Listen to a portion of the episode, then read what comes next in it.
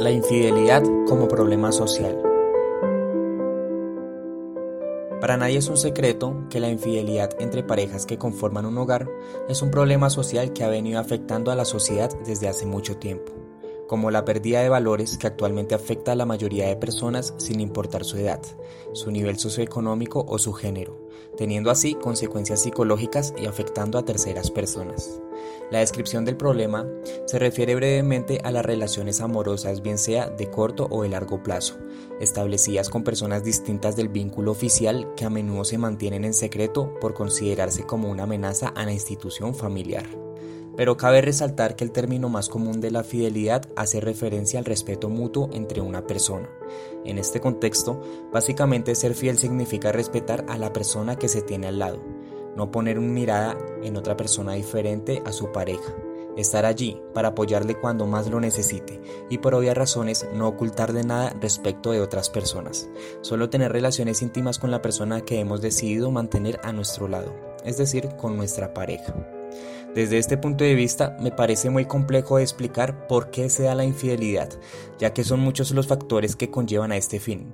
En este caso, nos concentraremos en analizar a qué se debe tanta falta de valores éticos en las personas, pues al cometer la infidelidad están faltando el valor del respeto, la lealtad, la honestidad, y entre otros muchos valores que poco a poco se van encadenando.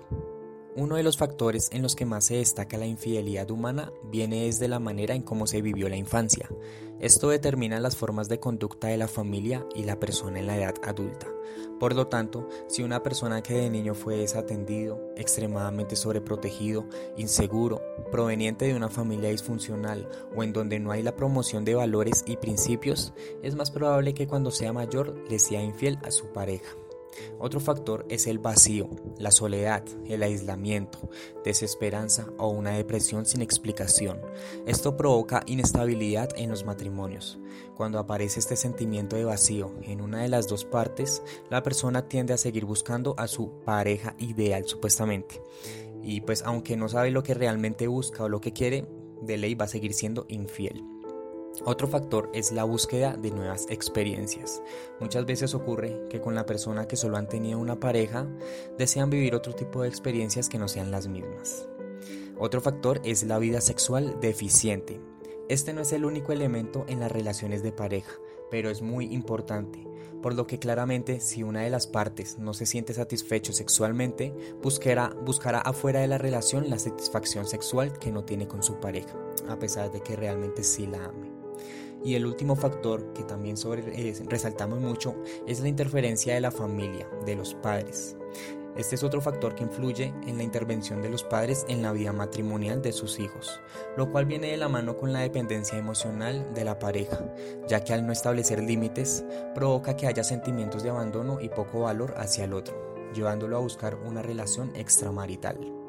Para esta problemática social se pueden lograr posibles alternativas de solución, ante esta situación podemos encontrar planes de acción, ya que resulta imprescindible enfrentar esta problemática que está afectando a los niños y jóvenes involucrados.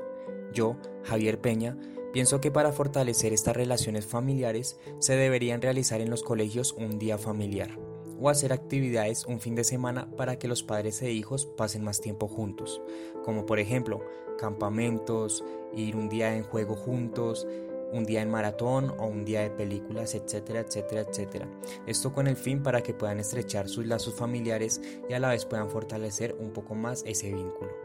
Otra alternativa, eh, pues lógica, sería que en los colegios deberían dar charlas a los padres de familia acerca del tema de la infidelidad, ya que de una u otra manera este es un problema que también afecta a la institución educativa, pues si el estudiante es afectado, también podría afectar su rendimiento escolar.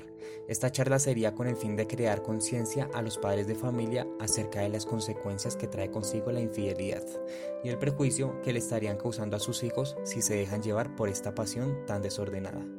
Muchísimas gracias.